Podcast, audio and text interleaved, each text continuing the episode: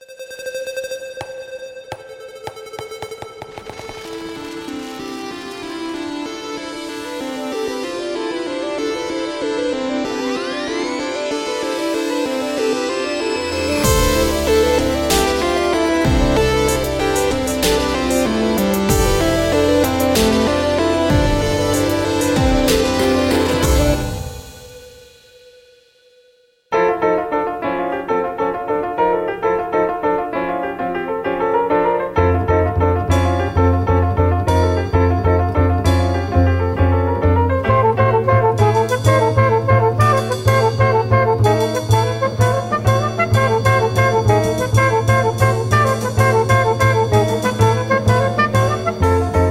começando o episódio número 58 do Tabulices, nosso podcast sobre boards, cards e diferença de potencial. O quê? Não entendeu a diferença de potencial? né? Não, não, você ter que explicar. Pô, mas eh, você não lembra das aulas de física? Definitivamente eu não lembro das aulas de física. Se tem uma coisa que eu não lembro no mundo são das aulas de física. Bom, eu sou o PH Mazili E eu sou Danilo Silvestre. e a gente tá aqui hoje pra falar sobre física, certo? Não, não, a gente vai falar sobre tensão e repouso. Ah, mas não é física, é isso? Não, a gente vai falar sobre tensão e repouso nos jogos de tabuleiro. Ah, é verdade. Afinal, esse é um podcast sobre jogos de tabuleiro, né? É sempre bom relembrar. Eu achei que ia- a gente ia chamar um convidado físico aqui hoje, mas não é, não é por aí. Então, antes da gente começar o nosso tema, vamos falar um pouquinho das redes sociais, só pra variar. Boa, você escuta Tabulices no Spotify ou no seu agregador de podcasts favorito, ou diretamente na Ludopédia, onde você, além de escutar os podcasts, pode participar das discussões por lá. Tem sempre mensagens muito bacanas e discussões interessantes que surgem dos nossos episódios. E você também pode entrar em contato com a gente, além da Ludopédia, através do Facebook barra Tabulices, do Twitter, arroba Tabulices, do Instagram, arroba Tabulices, e do e-mail tabulices, arroba gmail.com. Mande seus comentários, suas mensagens, suas perguntas, os seus votos de preocupação quando a gente fica muito tempo sem gravar. A gente gosta de receber o carinho e as críticas de vocês quando for adequado. Isso aí. Sempre que a gente fica um tempo sem gravar, parece que a galera fica mais tímida, né? Então, no, no último episódio teve poucos comentários, mas a gente ficou muito feliz com o comentário de um novo ouvinte, né? Bom saber que tem gente ainda descobrindo Tabulices, que não conhecia. Mas vamos ver se agora que a gente tá voltando aí à regularidade nas gravações, vocês conversem mais com a gente, hein? Isso, e quem tá chegando agora, seja bem-vindo ao Tabulices, espero que vocês gostem da nossa proposta. E se você já escuta a gente há bastante tempo, mande o Tabulices para pessoas que você conhece, que gostam do hobby, que se interessam, que estão chegando agora no hobby e que você acha que as discussões do Tabulices podem agregar alguma coisa. Muito legal. Vamos pro tema? Bora!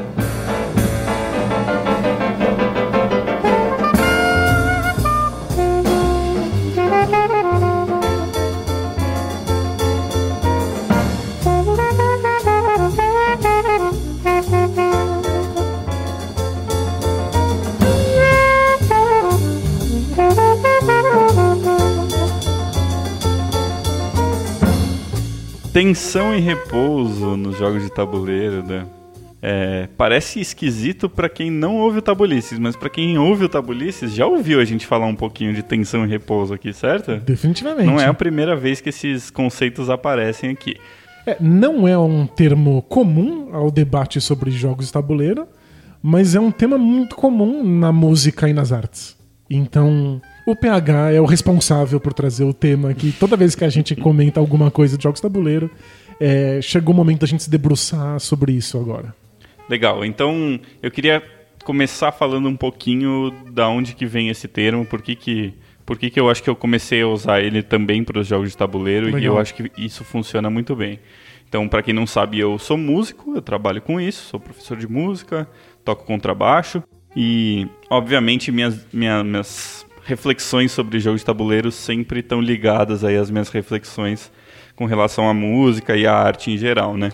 É Isso que é bacana. Os jogos são esse, esse lugar híbrido que recebe olhares e análises e influências de todos os outros campos de conhecimento. Sim, Então tem sociólogos, historiadores, filósofos, músicos, arquitetos, todo mundo pode olhar para os jogos e pode acrescentar alguma coisa à discussão, né? Ludologia é um campo muito vasto. Com certeza. Eu acho que principalmente esses dois campos aí da arte e do, e do, dos jogos, eles, estão eles têm coisas muito próximas, Exato. né? Eu vou tentar até explicar um pouco por que, que eu acho que eles são próximos. Eu acho que tem muito a ver com essa questão da tensão e repouso. Legal.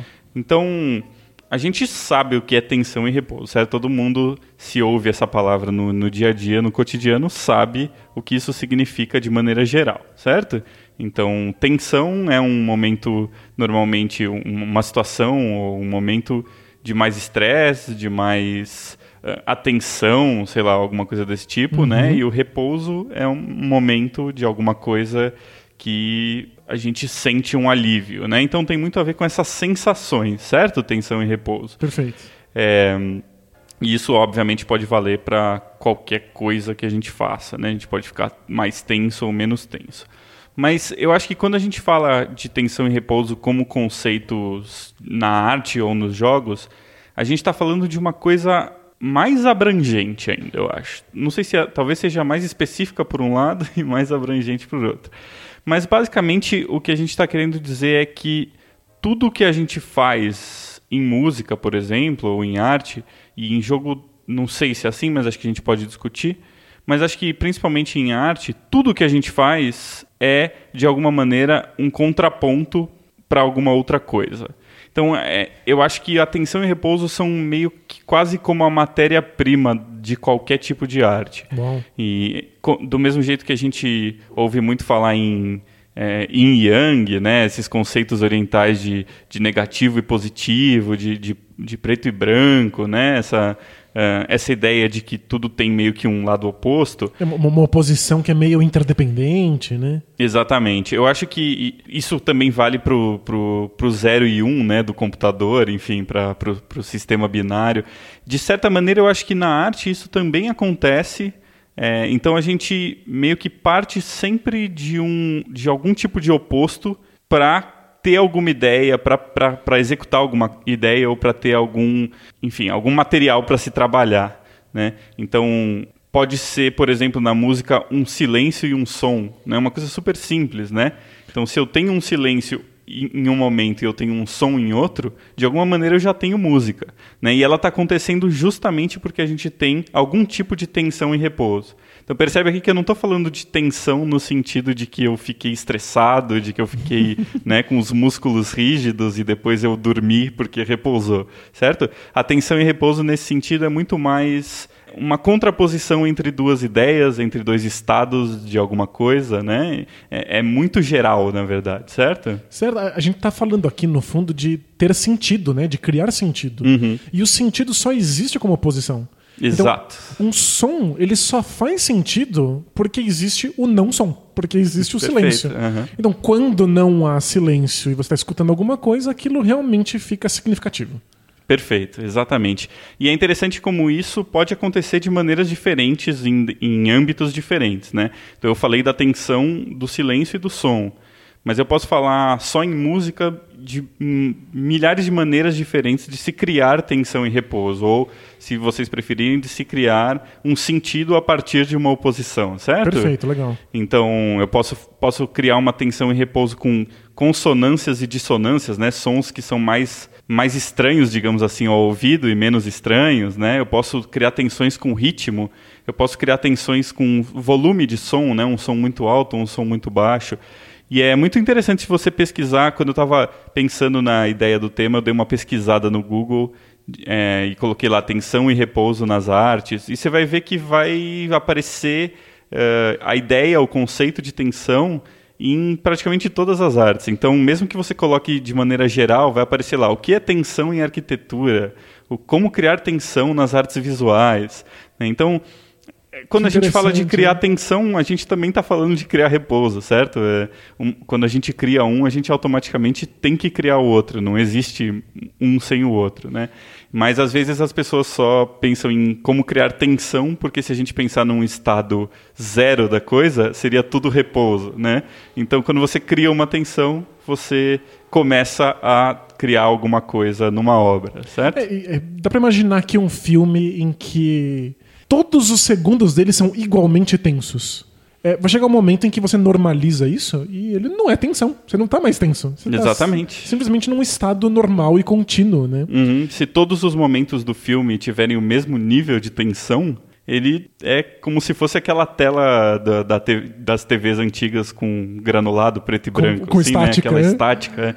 É um, é um, não faz sentido pra gente, né? É um, uma coisa flat, uma coisa plana, né? Que não, não cria uma ideia. Mas se você vê um filme que tem a cara do monstro o tempo inteiro, você fica perfeitamente confortável com a cara do monstro. Exato. Em algum momento, nada está acontecendo, tá tudo muito tranquilo, não tem cara do monstro, pra que quando a cara do monstro aparece você se assuste, né? Uhum. Eu acho que outro exemplo é pensar no, no- nos filmes, nos momentos em que o protagonista está numa situação boa ou uma situação ruim, né? Então, se você fizer um gráfico pensando em uma situação boa e ruim de um protagonista num filme, nunca vai ser um gráfico totalmente plano, né? O, o filme não faz nenhum sentido, né? Se nada acontece com, com o personagem, enfim, né? É, você só se importa dele estar bem porque em algum momento ele não esteve. E você só importa dele não estar bem porque em algum momento ele esteve, né? Perfeito. E aí a gente pode discutir depois um pouco mais aprofundadamente é, quanto de tensão e repouso precisa acontecer né, para a coisa funcionar, principalmente nos jogos que é onde a gente quer chegar. Antes disso, eu queria só tocar num, num ponto que eu não quero também me estender muito, mas que eu acho que é interessante eu, eu, eu falar para a gente poder partir daqui e continuar, que é um pouco, para mim, o, a atenção e repouso ela está totalmente central dentro da ideia de definição do que é arte, do que é a ideia de arte. Isso é um assunto infinito, né? O que é arte? É, mas eu quero dar um pouco aqui da minha ideia que eu fui construindo e, e pensando sobre isso conforme eu fui trabalhando com isso e que Boa. eu acho que faz para mim pelo menos bastante sentido hoje em dia, que é para mim a arte é basicamente, se você for tipo destrinchar e resumir ao máximo, é a conversa sobre a criação de tensão e repouso. Então é não é a tensão e repouso em si necessariamente, né?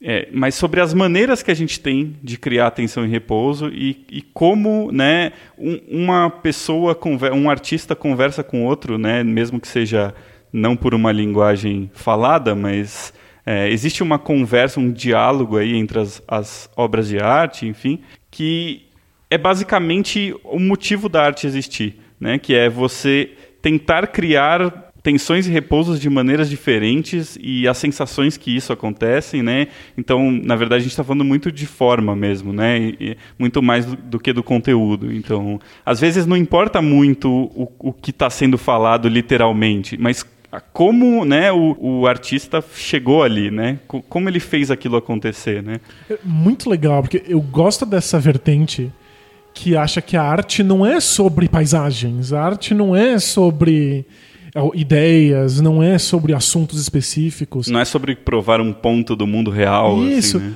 a arte é sobre arte. Uhum. O que meio que significa que a arte é muito sobre como se faz arte.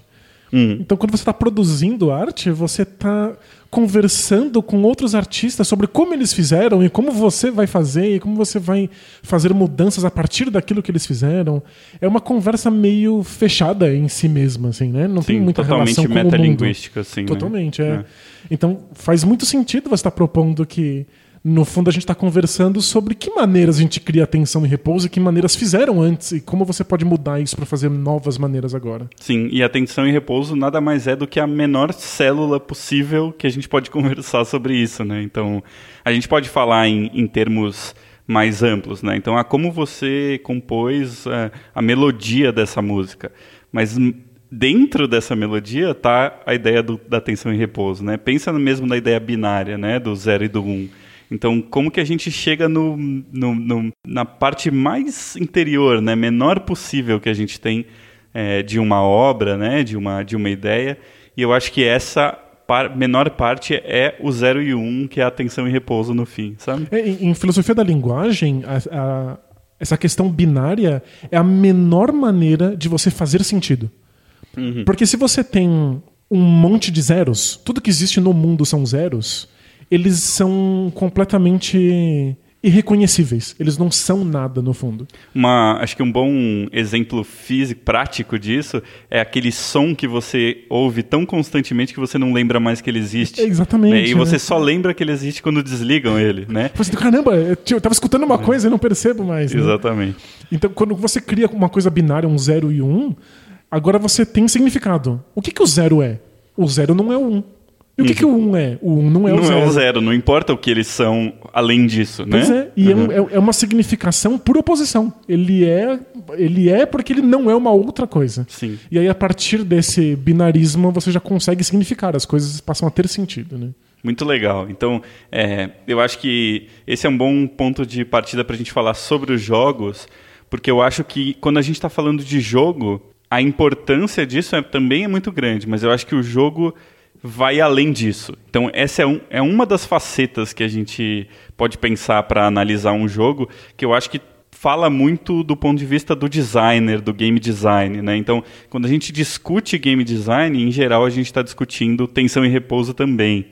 Mas aí entra um outro lado do jogo, de você participar né, que a arte em geral não tem, né? Às vezes tenta ter, mas eu acho que nada faz você entrar mais num, num produto que seja artístico ou não, independente de como você considera um jogo. Mas nenhuma arte faz você participar de uma maneira tão, tão intensa e tão profunda da experiência, né? Você não tem, você tem um papel tão importante, né, ativo dentro dessa, dessa experiência. É, tem obras de arte que pedem para que você interaja, para que uhum. você olhe, toque, sinta, mas você está num, num, campo da experiência, da, da experiência sensorial. O jogo está no campo da escolha. Exato. Você precisa escolher para que o jogo aconteça, para que o jogo faça sentido. Então, de fato, a gente participa em outra chave, né? Sim, é, e eu acho que a gente sai um pouco dessa discussão só de tensão e repouso quando a gente participa dessa maneira, sabe? Eu acho que é aí que o jogo se diferencia um pouco da arte, em algum sentido. Mas, independente disso, é impossível falar de jogo e de game design sem pensar nesses, nesses assuntos, eu acho. E eu acho interessante como até de uma maneira literal mesmo a gente fala muito sobre tensão né, e repouso nos jogos. Então, quando a gente conversa aqui sobre determinado jogo ou determinado designer que tem jogos mais apertados ou mais soltos, na verdade o que a gente está falando é sobre isso, né? Sobre tensão e repouso de alguma maneira, certo? Então, se eu fico mais tenso ou menos tenso fisicamente, isso também é tensão e repouso, né? De, de alguma maneira no Perfeito. jogo, certo? Então ela pode ser mais literal ou menos literal, tanto faz. O importante é que isso está presente de várias maneiras, eu acho, no, nos jogos. E, e, a gente está falando aqui sobre como os jogos têm esse diferencial, que a gente faz escolhas neles. Uhum. E, de certa maneira, sentir que a minha escolha tem qualquer impacto no jogo é existir tensão e repouso. Sim, faz é, parte, né? Faz parte. É, porque eu, eu só sinto que a minha escolha foi significativa, eu sinto que a minha escolha fez alguma diferença se existe alguma tensão, se existe algum tipo de medo de que minha escolha não seja a escolha correta. Uhum. Se o jogo só me dá coisas, se o jogo só me presenteia com coisas boas o tempo todo, independente do que eu escolher, eu não sinto que a minha escolha tem qualquer tipo de ação sobre o jogo. Né? Por isso que a gente fala tanto nos programas aqui sobre como ter escolhas significativas é a parte mais importante de um jogo, né? E a escolha nada mais é do que, às vezes ela pode não ser uma escolha binária, mas de alguma maneira ela é um tipo de, de zero e um também, né? Ou eu vou para um caminho ou eu vou para outro caminho, certo? É, e eu tenho que temer, nem que seja falso, nem que seja só uma impressão psicológica. Eu preciso temer que minha escolha não seja tão boa quanto eu gostaria que ela fosse. Uhum. E que talvez eu tivesse um outro caminho melhor do que esse e eu não percebo. É, você tem que achar que a sua escolha vai te tirar do momento de tensão te colocar no momento de repouso. Sim. Ou o contrário. Uhum. É, e eu acho que é interessante você falar, porque eu acho que eu tive um pouco a ideia de falar mais aprofundadamente sobre esse assunto, porque recentemente a gente jogou o Ilha dos Dinossauros, né? Que é, acho que foi o último jogo, né? Que Sim. a gente jogou junto. E eu senti que, para o meu gosto, para minha ideia de um jogo, ele poderia ser mais tenso, ele poderia ter mais tensão, né? E eu acho que daí um pouco que veio essa ideia, essa ideia para mim de se fazer, de fazer esse, esse programa. E isso também varia, a gente vai falar um pouco melhor acho, sobre isso, como às vezes isso é uma questão um pouco pessoal também, né, de quanta atenção e quanto repouso precisam estar num jogo, mas de qualquer maneira, é, eu acho que é, é legal a gente perceber como essa coisa do jogo apertado ou do jogo do jogo mais leve, digamos assim, é uma escolha de tensão e repouso também no design do jogo, certo? E talvez a mais importante, ou uma das mais importantes, né? É quando, quando, a gente fala de jogos apertados, a gente está falando sobre jogos que têm escolhas mais difíceis, né? Em que parece que você tem menos espaço para errar. Então, as suas escolhas têm mais consequência, elas vão causar mais estragos se você não estiver percebendo alguma coisa. E a gente vai dizendo que o jogo fica mais tenso, que ele fica mais, mais preso. Você não tem liberdade para experimentar muitas coisas sobre o risco de perder ou de ir muito mal. Né? Uhum. É, a gente falou bastante ultimamente sobre também essa, esse conceito de diversão e de como a diversão não é necessariamente uma coisa feliz e, e, despretensiosa, né? E eu acho que a diversão varia muito de pessoa para pessoa conforme esse nível também de tensão e repouso, né? E, e quanto a gente quer que um jogo tenha uma tensão ou não. E é interessante pensar que no, no Ilha dos Dinossauros, na minha opinião pelo menos, falta tensão e e faltar tensão, para mim, significa um pouco faltar diversão também. É, é né? impossível você se divertir, você sentir que você fez uma coisa divertida, se não existe a possibilidade de você ficar tenso. Se não existe hum. alguma coisa que possa acabar com essa diversão. O que parece. Elas são dependentes. O é. que é um primeiro, um, em um primeiro momento parece um pouco contraditório, né? Você fala, nossa, me diverti muito, fiquei tenso o tempo todo. Você fala, como assim? Então você não se divertiu? Não, eu me diverti. É, a ideia é justamente essa, né? E é um pouco a ideia de, da diferença de, de dor e, e cócega e carinho. É tudo meio que a mesma coisa. É tudo muito perto. Né? né? O que muda é um pouco a intensidade com que se, com que se faz, né? Então... É, a, a diversão no jogo de tabuleiro está muito próxima do alívio. Do existia uma chance de eu ficar muito tenso, dar tudo errado, mas a gente conseguiu que não desse. A gente conseguiu que, que aquilo funcionasse. Uhum. E é isso que diverte, né? Sim. É você meio que tá se livrando de uma coisa, de uma, de uma rigidez, de uma tensão que o jogo criou para que você fosse capaz de escapar. É, e então vamos tentar entender um pouco da como é que a gente consegue, ou como os designers, no caso, conseguem esse tipo de sensação nos jogos. O que, que você acha que tem num jogo que mexe mais com essa questão de tensão e repouso? Qual tipo de mecanismo, é, qual tipo de ideia, de, de, de, elementos que se pode colocar num jogo para a gente trabalhar esse tipo de tensão e repouso? É, eu acho que a, a questão do, da tensão principal é a possibilidade de dar errado, é a possibilidade de você não conseguir executar alguma coisa. Então, jogos trabalham muito com essa ideia de que existe um objetivo e cabe ao jogo mostrar para você se você está conseguindo ou não alcançar esse objetivo. Uhum. É, às vezes, jogos não são bons em transmitir isso. A gente não sabe se você está indo bem ou se você está indo mal. Você não sabe se você está conseguindo ou não cumprir aquilo que você queria. E imediatamente o jogo fica sem tensão. Não é tenso você não saber que está dando errado ou que tem chance de dar errado. Interessante porque não é uma questão de as chances existirem, é uma questão de, do quanto você é consciente disso. Né? Exato, né? você tem que ser capaz de perceber. Uhum. Então acho que um dos principais mecanismos que o jogo tem para criar atenção é te mostrar que algo pode dar errado, te mostrar que talvez você não consiga o que você pretendia e fazer isso de maneira clara. É, não tem nada mais, mais broxante num, num jogo cooperativo do que ninguém na mesa ser capaz de entender que talvez vocês percam. Uhum. Ou que muito provavelmente, às vezes, né? Pois é. é eu acho que essa foi uma das, da, das minhas questões iniciais com um, um, cooperativo famoso que é o The Grizzled. A princípio, quando você está jogando pelas primeiras vezes, não é evidente qual é a dificuldade do jogo.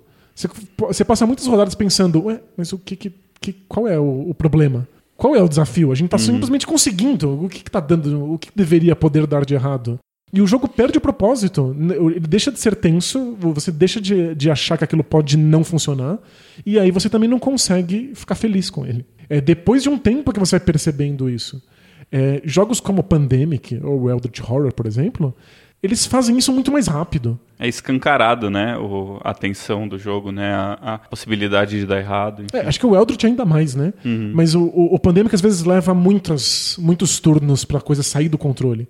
Eu acho que o Pandemic ele te dá uma, já te dá uma dica disso no próprio setup, né? Do tabuleiro. Quando você, antes de fazer a sua primeira joga, jogada, começa a infectar o tabuleiro com doenças, ele já te tá com isso te dando dicas do que vai acontecer, de como você deve agir, né, de qual tipo de escolha você tem que tomar e quais são os perigos que você corre, né? É quando você embaralha o deck de infecção, você já sabe que quando vier lá um quinto do baralho, necessariamente vai vir uma carta de epidemia e que alguma coisa ruim vai acontecer. Hum. Você já sabe que as coisas vão piorar. E isso cria na, na gente a sensação de que talvez não dê. Talvez a gente não consiga. Uhum. É, e isso é fundamental. Mesmo em jogos que não são cooperativos, é, jogos que simplesmente são mecânicos, que têm o objetivo de ganhar pontos.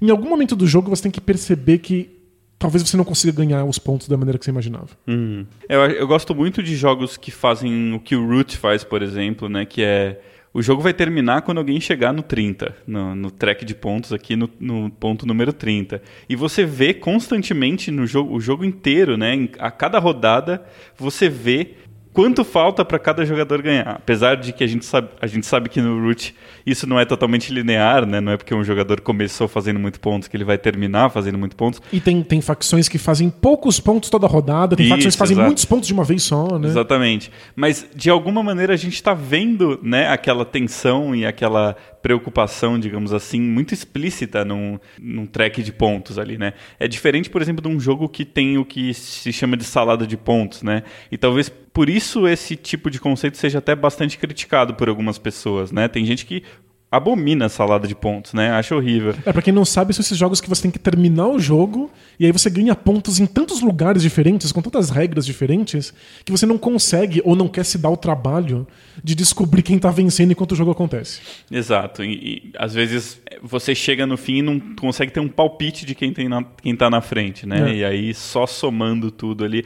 Normalmente são jogos mais europeus, né? A gente pode dizer esses jogos uh, mais econômicos, né? Que tem uh, construção de motor, esse tipo de coisa incentiva um pouco a nublar né, a ideia de quem está ganhando ou quem não está ganhando, porque a gente acaba caindo em minúcias de otimização, né, que é uma coisa que não é boa para mostrar um ranking ali, né, Isso. quem está melhor e quem não está melhor. e aí você abre mão dessa tensão muito específica, que é talvez eu não vá ganhar, talvez eu não consiga vencer.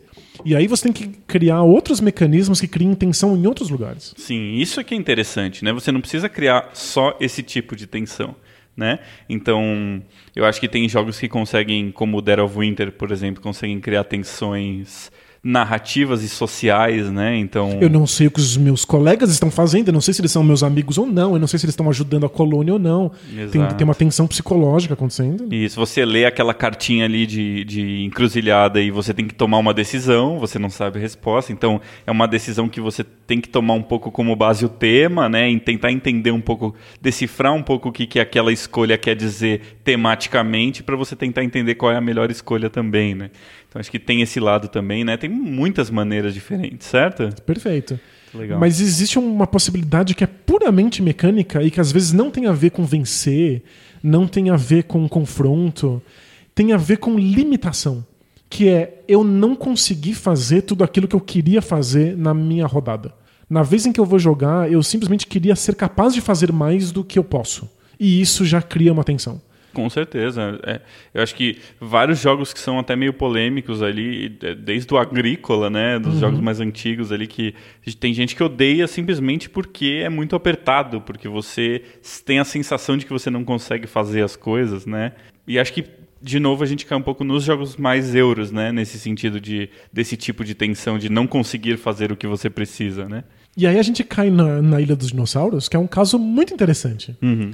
É, ele é um desses jogos em que toda vez que você joga, toda vez que chega a sua vez, existe alguma coisa muito boa para ser feita.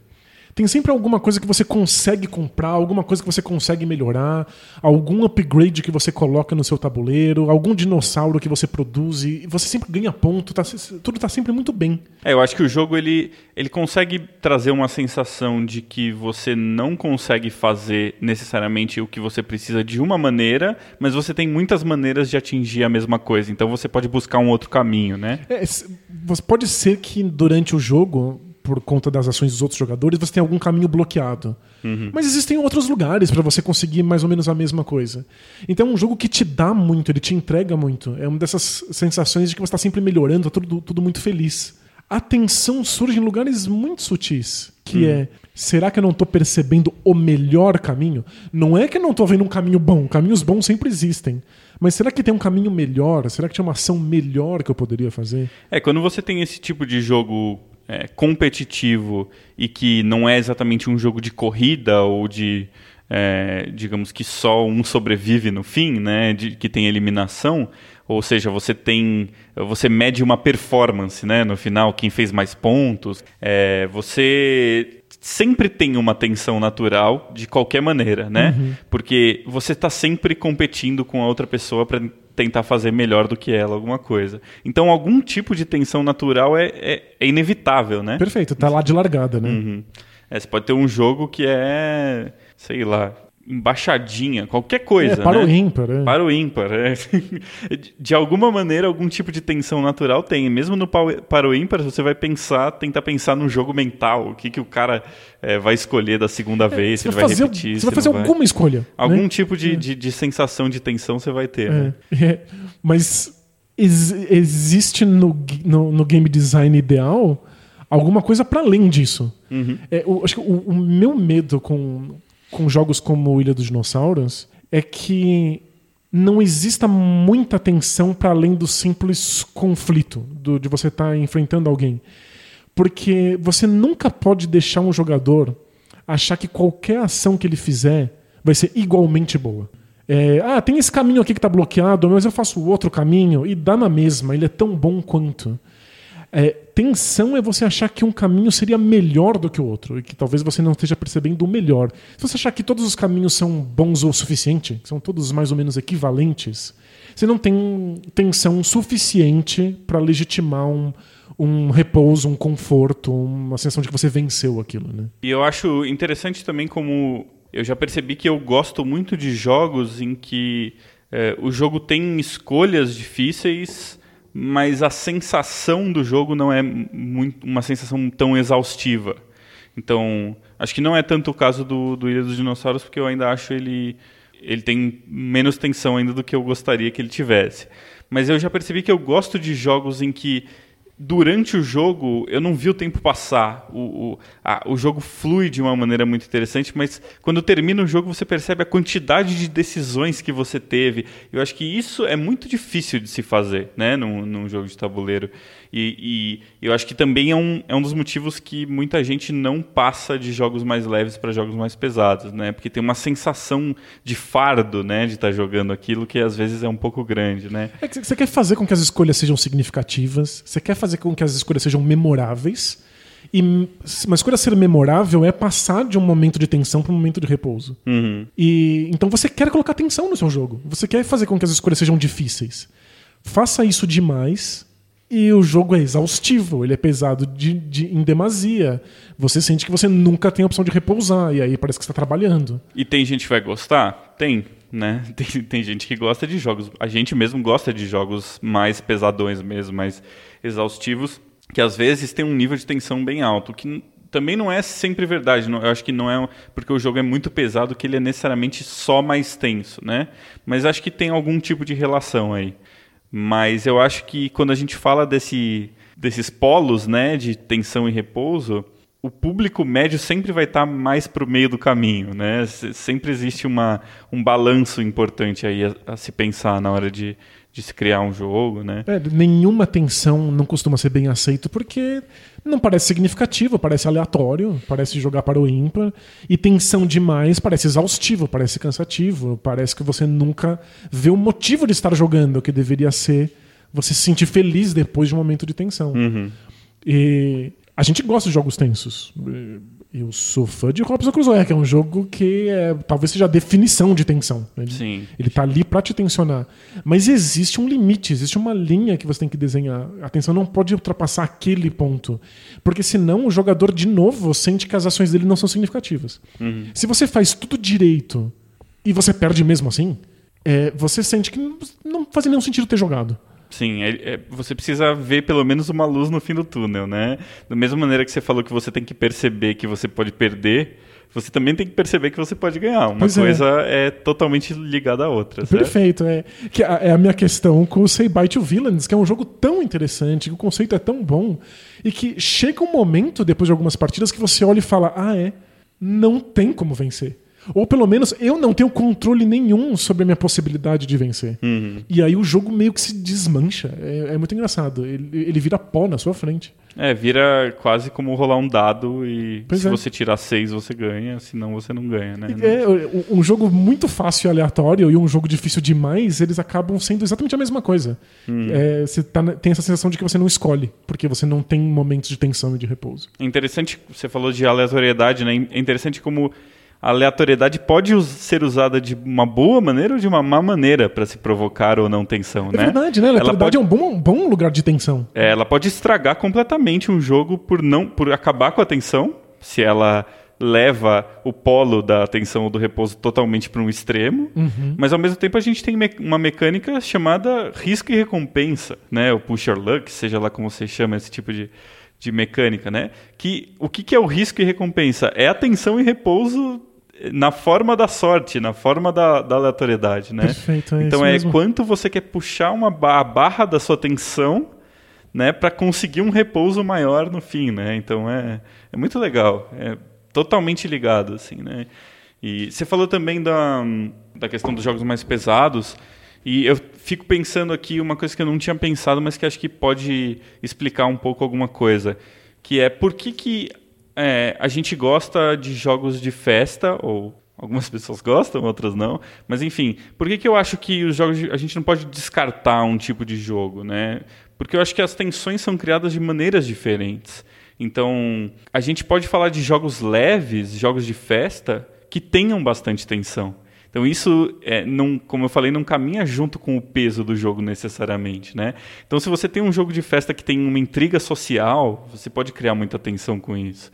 Se você tem um jogo de festa que, enfim, prende as pessoas de alguma maneira, né, é, que faça com que a pessoa fique muito presa a- à ideia do jogo, é, pode ser até um- uma besteira, uma imagem-ação da vida, né? Mas se o cara tá tendo que desenhar no tempo e tá todo mundo focado naquilo, né? Eu acho que a ideia de, do flow, né, desse, desse fluxo de pensamento que a gente tem tem muito a ver com isso também, né? Quando a gente está muito focado na coisa, em geral, é porque esse trabalho de tensão e repouso está sendo muito bem feito. Então eu acho que é um bom argumento para quem gosta de jogos mais leves também, né?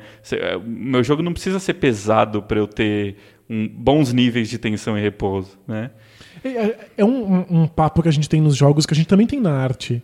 Que o que importa não é muito o, o tema, o assunto, o- a- às vezes nem a proposta, é como se faz. né?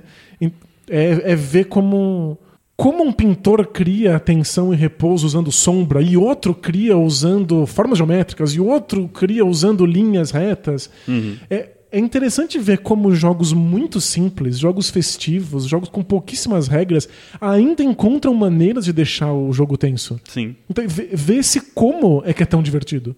É, é o que? É a ampulheta do imaginação que faz isso? Ou será que é a pontuação? Ou será que é a proposta de, do que, que você vai ter que desenhar? É legal descobrir o que, que elemento do jogo está tá, tá sendo usado para criar aquilo que a gente reconhece como momento de tensão. Uhum. E eu acho que o que tem de diferente para um jogo pesado em relação a isso é que a- as tensões e repousos num jogo mais pesado elas estão em diversas coisas. Né? Então, normalmente o jogo pesado ele tensiona e repousa não só em um aspecto do jogo, mas em vários. né? Então você pega um, um jogo grandão lá, um, sei lá, qualquer um, Lisboa da vida, um jogo do Vital. É, tem tensão e repouso na, na, escolha das cartas, tem tensão e repouso na, na, na mecânica de, de aonde você vai colocar sua loja, tem tensão e repouso se você vai decidir se vai seguir a ação do outro ou não. Então tem muitos âmbitos de tensão e repouso. Você faz escolhas o tempo inteiro, tem lugares que você nem percebia que você estava escolhendo. Né? Exato. E às vezes a tensão e repouso de um jogo simples, ela está focada em uma mecânica. Né? Então, ela pode ser tão grande quanto uma mecânica de outro jogo mais pesado, mas ela tem só aquela, ela é mais focada, né? É, é, é uma ideia mais simples. E às mas... vezes é até mais fácil de perceber, né? Às Perfeito. é mais fácil de entender. Vezes, que... Muitas vezes, acho que sempre quase é mais fácil entender quando a gente tem tensão e repouso em menos âmbitos, certo? A gente vê exatamente como ele impacta o jogo. Né? Uhum. E eu acho que isso é um, é um lugar que ajuda muita gente a entender melhor os jogos e faz a gente repensar até os nossos gostos pessoais. É, sabe, gente que fala assim, eu não gosto de aleatoriedade, eu não gosto de worker placement. Eu acho que a, a primeira coisa que a gente deveria fazer antes de ter uma, uma posição dessas é pensar por que essa mecânica está aí? O que ela faz? O que, que ela acrescenta em termos de tensão? Hum. O que, que ela acrescenta em termos de tensão e repouso? Eu não tenho uma mecânica que eu não aceito num jogo. Porque o que me importa não é a mecânica. É a função que ela tem. É uhum. como ela faz com que o jogo se torne mais tenso, ou mais, mais aberto, ou mais leve. É, o velho chavão da, do jogo ser mais do que a soma das partes, mas é verdade, né? É isso. Nesse é. sentido, ele é muito mais sempre do que a soma das mecânicas. Se o jogo não for mais do que a soma das mecânicas, ele não é um bom jogo. Alguma coisa está errada, né? Faz sentido. A gente quer ver qual é o resultado em termos de, de de tensão e repouso de um jogo, porque ele escolheu essas mecânicas específicas, né? Uhum. A gente quer entender o resultado geral. Então, eu acho que o, o hobby seria muito melhor se as pessoas abrissem mão, às vezes, de gostos pessoais cravados, imortalizados, e se perguntassem por que, que as coisas estão ali. Uhum, tem, é, entender mais a ligação têm. das coisas mesmo, né? Exato, é. É, e eu acho que entender aonde o jogo se foca em termos de repouso e tensão ajuda muito a gente a, abrir a cabeça em relação a isso e tentar entender melhor a proposta mesmo do jogo, né? A proposta do jogo nunca é a mecânica, né? A proposta do jogo é como esse jogo está usando as mecânicas para obter as tensões e repousos, enfim, né? E outros elementos possíveis aí. É, eu tive um caso engraçado jogando aquele Magic Maze. Uhum. É... Um jogo em tempo real, né? Isso. Porque um jogador falou: Eu não gosto muito de jogo em tempo real, não, não gostei muito dessa mecânica. Mas gostei muito da tensão que o jogo passou. O jogo, o jogo é meio sufocante, assim, né? Foi muito legal. E aí, essa é uma questão interessante. Se você gostou da sensação, por que, que você não gostou da mecânica? Porque foi a mecânica que criou essa sensação. Quais seriam as outras mecânicas que poderiam criar esse, esse mesmo tipo de tensão? Existem hum. outras mecânicas que fazem isso? Tão bem quanto, quanto o tempo real? Talvez, mas não nesse, nesse contexto, né? Não é. nesse contexto específico. E talvez outras. E quais são os outros jogos que usam essas outras mecânicas para criar essa tensão, uhum, né? Sim. A gente aprende muito mais pensando em qual é a função do que simplesmente falando eu não gosto dessa mecânica. É, a impressão que eu tenho é que quando a gente fala mal de uma mecânica, é meio como se a gente estivesse falando assim, putz, eu não, eu não gosto de martelo, eu eu não consigo cortar um bife com ele, sabe? Entendi. Não é para isso, né? Não, não vai servir mesmo, né? Ele tem uma função específica, ele cumpre hum. alguma coisa. E... e o, o legal dos jogos é que essa função não é fixa, né? Então, além disso, você não precisa falar de, um, de uma ferramenta para uma coisa específica sempre. Você consegue inovar, você consegue ser criativo e usar ferramentas diferentes para coisas diferentes. Então, é mais um motivo ainda para você não ter esse tipo de, de preconceito, eu acho, com mecânicas. Boa, até porque jogos têm escolhas, às vezes os jogadores mesmos podem usar um martelo e descobrir que ele corta um bife muito bem, sabe? E isso pode ser uma experiência uhum. transformadora, assim. São os hacks da, do é, YouTube, então, né? Pois é. hacks mecânicos. Jogos são meio que sobre isso, são sobre você descobrir que dá para fazer coisas com mecânicas e de maneiras que você não imaginava antes. E isso em si já cria uma tensão. Uhum. Você não saber como aquelas mecânicas vão interagir para que o objetivo que o jogo está te propondo seja cumprido. E aí descobrir que dá, que você consegue cumprir mesmo assim, que não é óbvio, que não é evidente, também é um momento em que a tensão se torna repouso. Sim. É, encarar um jogo novo, né? Abrir uma caixa nova de um jogo e ver como é que os componentes vão criar esse, é, é, esse sistema já é um momento fascinante. É aprender o jogo, né? É. É verdade. Boa.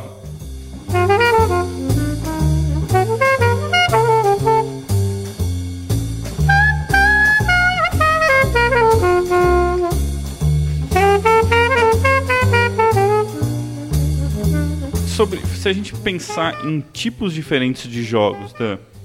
então não precisamos aqui voltar naquela discussão da, da classificação dos jogos agora, mas pensando genericamente né, em tipos, em gêneros de jogos, é, em jogos cooperativos ou, ou competitivos, é, você acha que esses tipos de jogo influenciam no nível de tensão que um jogo tem que ter? Acho que tem jogos que são necessariamente associados a mais ou menos tensão. Hum. Então a gente estava conversando sobre cooperativos. Acho que cooperativos são, por definição, jogos muito tensos. Em que todo mundo tem que compartilhar uma certa visão de horror e de catástrofe para poder trabalhar juntos para impedir que aquilo aconteça. É exatamente o exemplo que eu ia dar dos jogos cooperativos. Eu acho que o jogo cooperativo precisa ser tenso. É. Necessariamente. Se você sentir que os objetivos são facilmente alcançáveis, você não tem por que jogar o jogo de novo. Enquanto outros jogos que não são cooperativos, você tem pelo menos aquela sensação de que eu preciso ir melhor do que outra pessoa. E eu acho que tem mais um motivo, que é o fato de você não estar tá competindo com outras pessoas, uhum. né? Você está competindo de alguma maneira contra o jogo. A atenção fica toda no jogo, né? Não nos outros. Sim, e eu acho que quando você está num clima muito competitivo com outras pessoas, com outros jogadores, esse clima gera uma tensão muito forte, muito grande. Quando você não tem isso, isso é aliviado pelo fato de que você está se, se, apoiando nos outros, se, sendo ajudado por outras pessoas. Hum. Né? E essa sensação de ajuda, de, de, de, de pegar na mão do outro e vice-versa, né? de, de se ajudar, eu acho que é exatamente o que a gente procura quando a gente pede ajuda para as pessoas em qualquer coisa da vida, né? E aí no jogo é isso também. Então a gente pode ter mais tensão porque a gente tem essa força e essa e esse clima de, de, de contribuição, de ajuda, né, coletiva que ajuda muito nesse sentido, eu acho. E, e a gente entra num ponto curioso que é se você jogar, por exemplo, Pandemic sozinho, controlando múltiplos personagens, é melhor ou pior do que jogar com várias pessoas controlando cada personagem. Porque, por um lado, você tem novas opiniões, novos pontos de vista com mais jogadores na mesa. Por outro, os jogadores não estão necessariamente cientes de como todos os poderes, todas as habilidades especiais funcionam juntas. Hum. Se você é o responsável por todos, você sempre pode pensar nas sinergias. Eu acho que você ganha do ponto de vista estratégico, tático, talvez, mas você perde do ponto de vista de sensação social mesmo, né? Psicológica, né? Pois é. E, e... e é, é, quase uma contradição, né? Do jogo solo e de um jogo cooperativo, e muitas vezes essas duas coisas estão ligadas, né? Normalmente o jogo cooperativo é o mais fácil de você transformar num jogo solo. Mas ao mesmo tempo, o bom jogo cooperativo é aquele que faz com que a força do grupo seja importante, né? Fala pessoal, aqui é o PH do futuro. Eu tô colocando esse trechinho aqui gravando na hora da edição porque eu acabei de perceber que a gente perdeu um pedacinho aqui do episódio. Aconteceu um corte, não só aqui nesse pedaço, mas também no final, quando a gente escolhe qual jogo a gente vai jogar no final.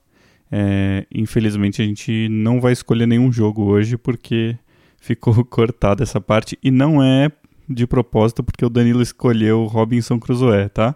É só porque cortou mesmo.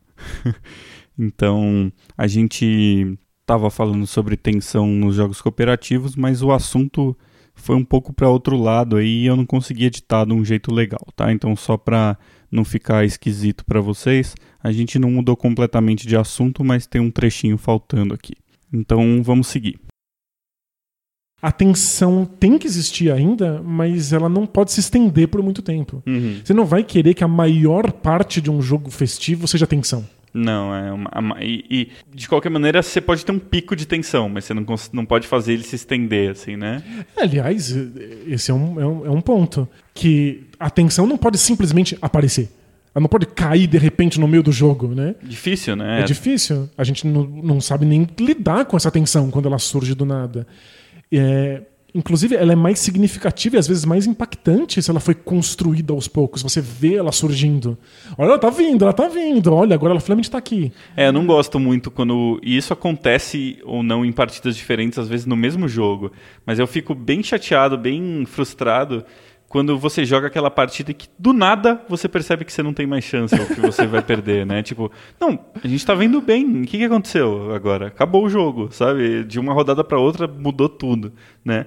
E isso É, depende de fundo- jogo para jogo, mas é muito comum acontecer, né? É, no fundo, caiu uma pedra gigante assim, no- simplesmente bloquear o seu caminho, não é tensão. Hum, A é. tensão é ver a pedra chegando. Será que a gente vai conseguir passar por ela ou não? Será que a gente impede ela de chegar ou não? É. É isso que dá tensão, né? Aham.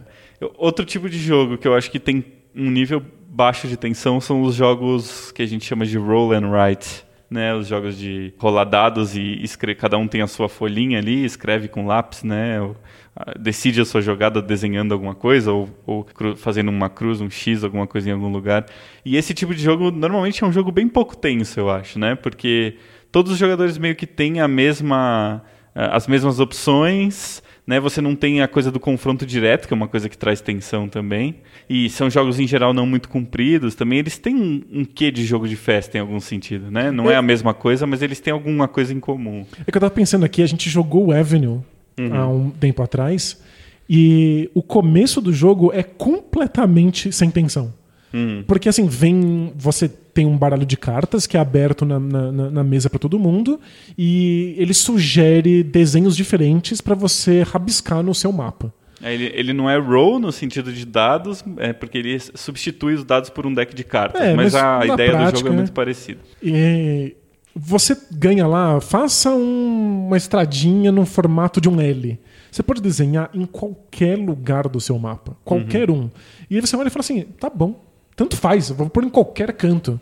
E você põe, e você não sente que aquela escolha foi significativa, você não sente que você tá errando, dá uma sensação muito de qualquer coisa. Mas conforme o jogo vai chegando no final, você começa a se arrepender de ter colocado aqueles desenhos em alguns lugares. Começam a surgir é, becos sem saída, em que você não pode mais ligar aquilo com mais coisa nenhuma. E aí começa a bater aquele arrependimento. E aí o jogo fica tenso. O jogo vai ficando tenso no final. Eu acho que o problema. Mas ainda assim acaba rápido, né? Você Acaba fica rápido. tenso e acaba. Não é, uma, não é um jogo que você vai ficar fritado, né? Jogando. É, e eu acho que talvez o grande problema dessa tensão que surge quando você percebe que você já fez escolhas ruins é que agora já não tem mais conserto. Quando o jogo finalmente fica tenso, você só pode se arrepender. Você não tem mais muito como consertar. Talvez a sensação de conserto venha pro próximo jogo, e talvez por isso são jogos que são muito curtos. São curtos, é. E aí eles podem se dar o luxo de ter uma tensão muito forte no final deles. Porque jogos em geral precisam fazer outro tipo de arco. A tensão tem que ir se construindo, ela chega lá no meio, é muito tenso, e aí você passa o resto do jogo resolvendo essa tensão e se sentindo bem porque você conseguiu, porque você venceu. né? Hum, Tensão no final, você não tem muito como fazer, o que fazer com aquilo. Né? verdade, é. É, o jogo, se, se o jogo termina no pico, né, de tensão, Né? é, em geral a gente quer aquela proporção áurea, né, aquela tensão ali nos dois terços ali, É. mais ou menos, para depois a gente conseguir resolver, né, algumas coisas e tal. É, né? A sensação de vitória é uma sensação de resolução de uma tensão. E acho que em muitas artes, né? Artes que têm tempo, né? Cinema e música, você quer que o final resolva uma tensão, um problema que você criou no meio dele. E jogos também que precisam ser assim. Se você acaba na tensão, você vai ter que encontrar repouso jogando mais uma partida. É, às vezes sim, às vezes, vezes é, é o né? caminho, né? Eu achei interessante que você falou que o começo do Avenues é um, é um começo que é pouco tenso porque você tem muitas escolhas, né?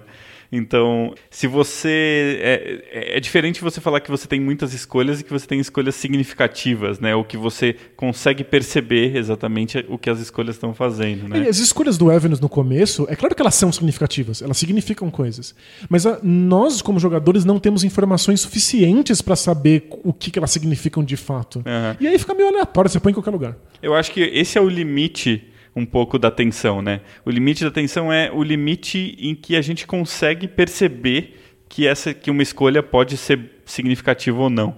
Se você tem uma quantidade de escolhas que você já não percebe mais, você acaba com a tensão também, né? O, você puxa tanto o elástico que ele arrebenta, né? Então, é, eu acho que essa é um pouco a diferença de quando a gente fala, por exemplo, do Civilization, né? De jogos de, de videogame, né? Que como o computador está controlando muita coisa para você, você pode se focar em determinadas escolhas, mesmo um monte de outras coisas estando acontecendo ao mesmo tempo. Mas num jogo de tabuleiro a gente tem essa limitação, né? Que é a nossa cabeça tem que lidar com tudo. Então, se passa o limite de uma quantidade razoável de escolhas e de possibilidades, aquelas possibilidades não são mais possibilidades, são só coisas aleatórias, né? Pois é. Arbitrárias, né? É, é, isso é uma coisa que o, o, game designer tem que levar em consideração quando ele faz um jogo. Uhum. O quanto o jogador pode perceber. Inclusive, às vezes, existe a possibilidade do jogador perceber as cordinhas e você achar que está criando um baita momento de tensão. O jogador que é experiente fala assim, né? Isso não é tenso. Eu sei como resolver isso. Uhum. Eu sei que isso não vai ter consequências. Eu sei Sim. que isso não vai ser um problema. Eu sei que estatisticamente a chance disso acontecer é muito pequena.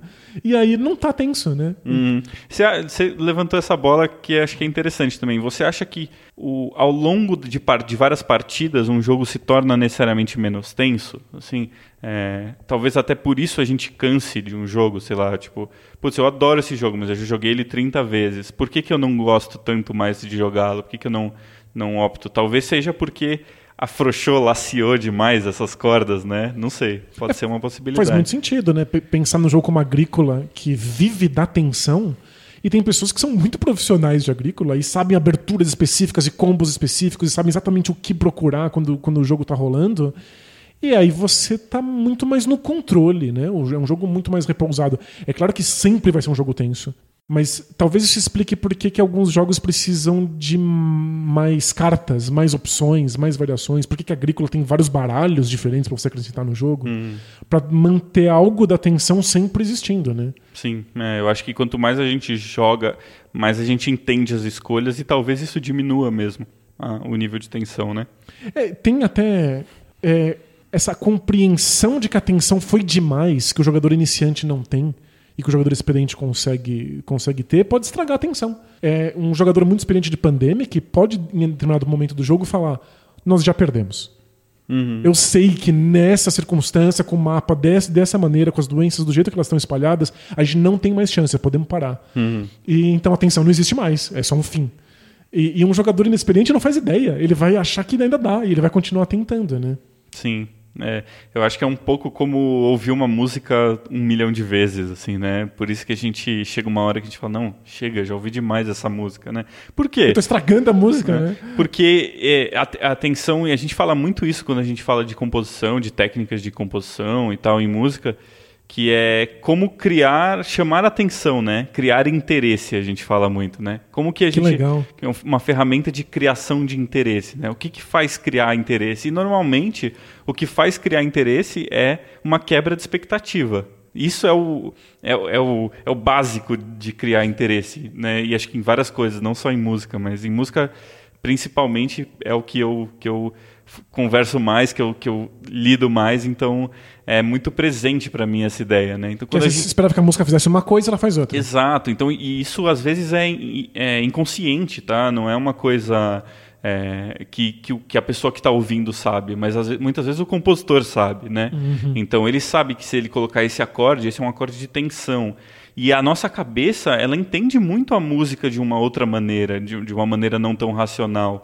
Então a pessoa, de alguma maneira, sabe que depois daquele acorde ela espera um próximo acorde, mesmo se ela não precisa nem saber o que é um acorde, mas ela espera alguma coisa específica. E aí, se você joga essa, essa ideia para um outro acorde, você muda esse lugar, de alguma maneira você vai despertar interesse na cabeça da pessoa. Muito legal. Então, é, tem muito a ver com essa questão, né? E aí, quando você ouve uma música mil vezes ou joga um jogo que você já sabe quais são as possibilidades muito claras, às vezes é isso, você não está criando mais interesse, né? Você está tá deixando essa, esse nível de tensão muito baixo. Eu tava pensando aqui em filmes de terror que há muitos e muitos anos, vendo filmes muito parecidos, criaram na nossa cabeça uma série de relações. Uhum. Então você sabe que o monstro, o assassino, o fantasma, seja lá quem for, aparece depois que a música faz tan tan tan tan tan tan tan. Existe uma chamada para aquilo. E aí você quebra a expectativa de duas maneiras. Você faz tan tan tan tan tan e nada aparece. Ou você coloca aquele fantasma ali bem no cantinho, parado, estático, sem nenhum tipo de aviso, nenhum tipo de alarde. Uhum. Mas isso também se torna velho, isso também se torna uma relação na sua cabeça. Sim, a ponto de que em algum momento o legal vai ser essa musiquinha tocar e não aparecer Exato, depois, é. né? Porque. E depois chega uma hora que você já espera que a música toque e nada apareça. E aí Isso. isso também não é mais tensão. E você tem que tá- ficar encontrando sempre novas maneiras de fazer aquilo funcionando. Uhum. E acho que jogos também.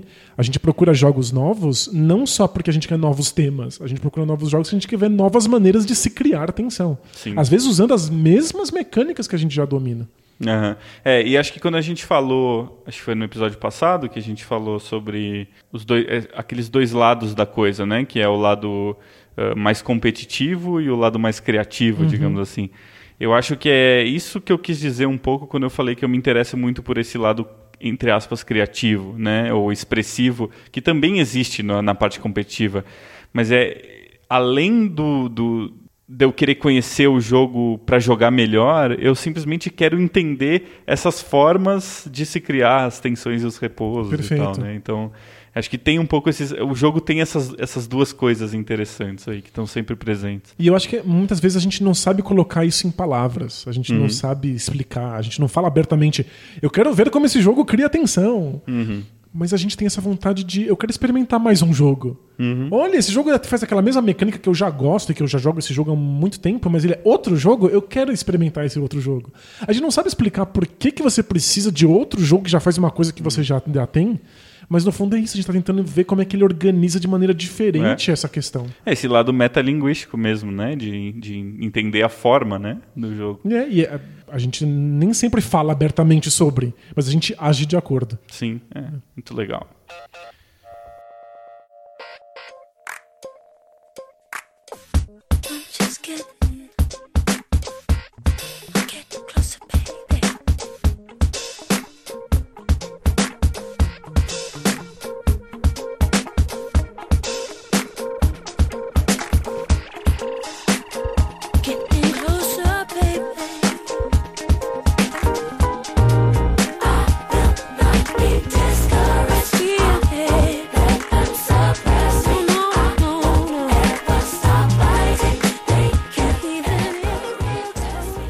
Vamos fazer então uma coisa que a gente não faz aí há um bom tempo. Que não é tentar dominar o mundo. Que nem o Pink e o cérebro. Isso a gente tenta sempre, né? Isso é sempre tentando. A gente vai ler mensagens dos nossos ouvintes. Aê! Boa. Manda ver. A gente recebeu uma mensagem do Ernesto Melo com uma questão que é tão interessante que talvez desse até um episódio inteiro. Então, Olha só. vamos tentar debater um pouco por aqui. Acho que é um pouco uma extensão, né? De algumas coisas que a gente falou também. né? É, ele fala assim: Boa tarde, PHID ou PHDs, como preferirem. É legal, eu gosto de chamar de PHDs porque parece que a gente tem status A acadêmico. gente é chique. A gente é chique. Aí o Ernesto segue. Primeiro, como foi o trabalho de vocês, sinto falta dos podcasts semanais, mas entendo a situação e os problemas atuais aos quais estamos vivendo.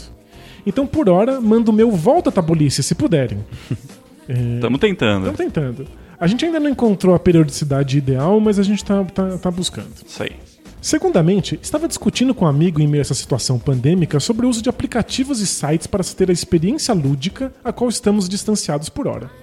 Ele acredita que são experiências diferentes, portanto não considera que tenha jogado o jogo. Enquanto para mim, que entendo o jogo como um conjunto de mecânicas pré-definidas e organizadas, entendo que a experiência tátil se perde no ato de se jogar online. Porém, a experiência do jogo em si permanece a mesma, tirando uma categoria de jogos que para mim não se encaixaria, que seriam os jogos de destreza. Em meio à discussão e os apontamentos, o argumento do círculo mágico foi citado, onde para ele jogar online não te coloca inserido no mesmo, pois por vezes podemos sair do aplicativo e página para fazer outras coisas e voltarmos. Baseado no que sempre dizem sobre os jogos e como curiosidade mesmo por saber que ambos estudam e gostam bastante do conceito, gostaria de saber a opinião de vocês a respeito dos jogos e a experiência de se jogar um jogo de tabuleiro de maneira online. Desde já agradeço a atenção de vocês, espero que estejam bem em relação à situação atual do país. Vida longa ao Tabulices. Valeu. Valeu. bem em relação à situação atual do país é complicado. É, o mas- que eu falo é que a gente tá bem com o asterisco. E esse asterisco é numa tensão super tensa, numa pandemia global, no Brasil. Mas enfim. Legal, começa aí, Dan. Vamos lá. Sobre a questão do círculo mágico em jogos online, de fato existe a possibilidade de você abaixar o programa que está jogando e ficar lendo notícia. Você pode sair pra ir no banheiro antes de, de ser a sua vez de novo e ninguém nem percebe. Mas não existe exatamente essas mesmas opções quando você está jogando pessoalmente? Sim. é. As pessoas tiram o celular do bolso, ficam acessando a internet. Não necessariamente são coisas que a gente gosta que aconteçam, mas. Eu detesto, mas acontecem. Uhum. Então, eu acho que essa questão em particular, se você está imerso ou não está imerso, é, um- nesses quesitos de olhar para outras coisas, de dar um passeio, independe. Mas eu defendo que a experiência tátil do jogo ajuda na imersão. Sim. É não. mais fácil você mergulhar no jogo e ficar preso naquilo quando você está tocando componentes. Mas, é, in- indo mais direto aí ao ponto do amigo dele, quando você joga um jogo na internet, você considera que você jogou aquele jogo ou não, de tabuleiro? Considera. Considera, eu também. Considero Também que tá jogado, considero que eu entendi as regras e como ele funciona. E inclusive vou lá na Ludopédia e no Board Game Geek, dou como jogado e dou uma nota. Uhum. Então, tipo assim, eu joguei. Eu entendo que não é a mesma experiência, eu entendo que o engajamento é diferente, que o círculo mágico talvez tenha ficado comprometido porque eu não fiquei tão dentro dos componentes. Mas sim, eu conheço o jogo. Sim, eu, eu concordo muito com ele em relação aos jogos de destreza. Tipo, não dá pra você É, falar que você jogou futebol se você jogou FIFA, Isso, né? claro. Faz muito Não sentido. é o mesmo é. jogo, certo? É outro jogo, né? Não Outra jogou- mecânica, Você não inclusive. jogou Jengas, você ficou puxando coisas com o mouse, né? Isso, Não faz sentido. Perfeito. Hum, E eu incluiria aí um, um asterisco também nos jogos sociais, porque eu acho que dependendo do jogo social, dependendo do tipo de interação, a, a versão online não é o mesmo jogo. A sociabilidade fica comprometida. né? Sim, se você precisa olhar, fazer leitura do, do outro jogador, Uhum. da, da, da, da parte física mesmo, né? Leitura corporal, leitura é, é, de expressão, né? E às vezes até de o jeito que você discute mesmo com as pessoas ao vivo, isso pode ficar prejudicado a ponto de você quase não conseguir jogar. Mas eu acho que você vai perceber isso. Se, você, se isso acontecer, você vai falar, não consegui ter a experiência que esse jogo deveria ter me Perfeito. proporcionado. Tem vários jogos que, inclusive, dependem de maneira indireta da sua posição geográfica, que esperam que você converse mais com as pessoas que estão ao seu redor. Uhum. É, Resistance tem sempre essa. Você tem uma relação diferente com quem está à sua direita e à sua esquerda do que quem está do outro lado da, da mesa. É verdade. Isso vai criando pequenos grupos e pequenas alianças. Então, de fato, é, a relação social fica muito comprometida. E tem outra coisa que a gente precisa levar em consideração: que não poder olhar um tabuleiro cria, às vezes, relações muito comprometidas de, de experiência. A gente jogou recentemente online uma partida de Seven Wonders. Uhum. E era tão difícil olhar a mesa das pessoas que estavam à minha direita e à minha esquerda. E pra quem não sabe, Seven Wonders depende, tem dinâmicas específicas de, de quem são seus vizinhos. Que uma hora eu desencanei. E eu ganhei muitos pontos, porque os meus vizinhos não perceberam que eu tinha um uma, uma força militar me- melhor do que a deles. É. E aí eu acho que é mais um problema de interface específica, né, do, de, de, de um jogo ou de uma plataforma do que uma ideia geral, né? Porque se a gente tivesse provavelmente jogando o Seven Wonders no aplicativo específico do Seven Wonders, talvez aquilo fosse mais otimizado para a gente conseguir ver o que os nossos vizinhos estavam fazendo. Talvez. Mas a gente estava jogando no Tabletop Simulator com uma mesa enorme que ficava, os vizinhos ficavam super longe um do outro, pulava uns jogadores, né, umas cores de jogador que não estavam sendo usadas e aí Era o outro complicado. cara tava lá no... Eu tinha que entregar cartas pra gente do outro lado da mesa, ficar arrastando com o mouse. Muito, É. muito difícil. Então eu acho que essa questão, por isso que essa questão de interface de usuário para jogo digital de tabuleiro é, é a coisa mais importante na hora de se pensar no, no- numa versão digital, né? Pois é, e acho que é por isso que talvez a pergunta do Ernesto não tenha uma resposta tão simples. Uhum. Porque embora a gente conheça Seven Wonders imediatamente jogando uma versão online no, no Tabletop Simulator, a gente entende as regras, a gente entende como funciona e eu, eu marcaria lá como joguei e entendo o jogo, eu preciso manter esse asterisco na cabeça. as dinâmicas teriam sido diferentes. Eu teria percebido coisas que eu não percebi aqui. Os meus adversários teriam ido melhor do que foram se eles estivessem numa mesa real. Você tem que fazer um monte de ressalvas que alteram um pouco o jogo.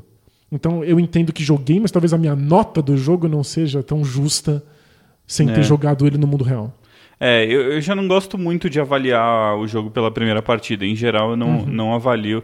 Na verdade, eu, em geral, não nunca avalio, né? Eu, eu tenho uma participação bem irrisória nos, nos, nos portais e tal, com notas. Já tem um monte de jogo que eu já joguei e não coloquei lá. Tem jogo na minha coleção também que eu não coloquei, enfim.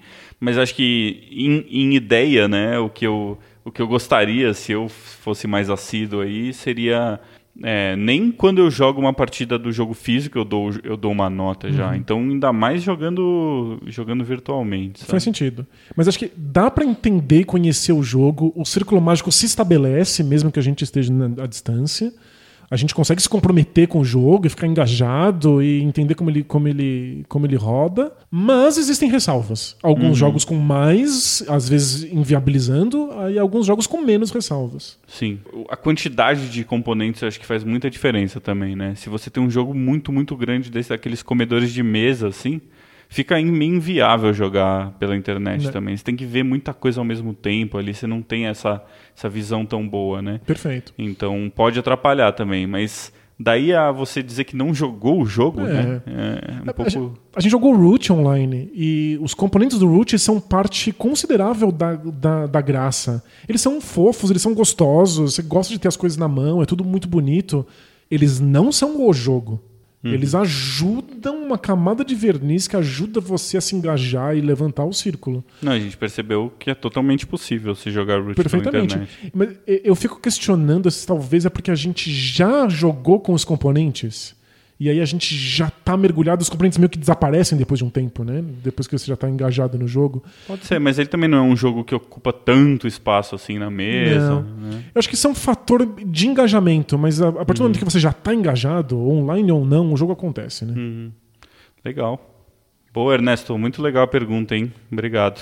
Boa. E mesmo talvez não sendo a experiência perfeita, joguemos ainda online à distância, porque ainda estamos passando por momentos difíceis. Quem puder, fique em casa. Quem puder, jogue em casa, mas continue jogando. É, e quem não, às vezes não tem oportunidade de jogar, não tem pessoas, outras pessoas que não conhecem tanta gente que joga outros jogos, não tem acesso aos jogos, dependendo de onde as pessoas moram, é difícil também, né? Pois é, é um Então- jeito bom de experimentar jogos novos. É né? uma super alternativa. E agora com, com a nossa moeda aí a milhão, né? O dólar é. a milhão também. Não dá, a gente tem que experimentar várias coisas pela internet e eu acho que é um jeito muito bom de você também não, não arriscar, né? Não, não comprar um jogo que você não tem a menor ideia e aí você joga uma partida e não gosta. Perfeito. E não vai ser assim, nunca a mesma coisa, mas é, é bom o suficiente. Isso aí. Maravilha. Ficamos por aqui? Ficamos por aqui por hoje, certo? Certo? Então, entrem lá no Ludopédia, mandem mensagens pra gente e sempre em. Sempre em, é o plural de sempre. Sempre. É, continuem dizendo o que vocês acham dos nossos episódios, mandando perguntas e comentários. É, enriqueçam o Tabulices, a participação de vocês é muito importante pra gente. Sempre. Valeu. Tchau! through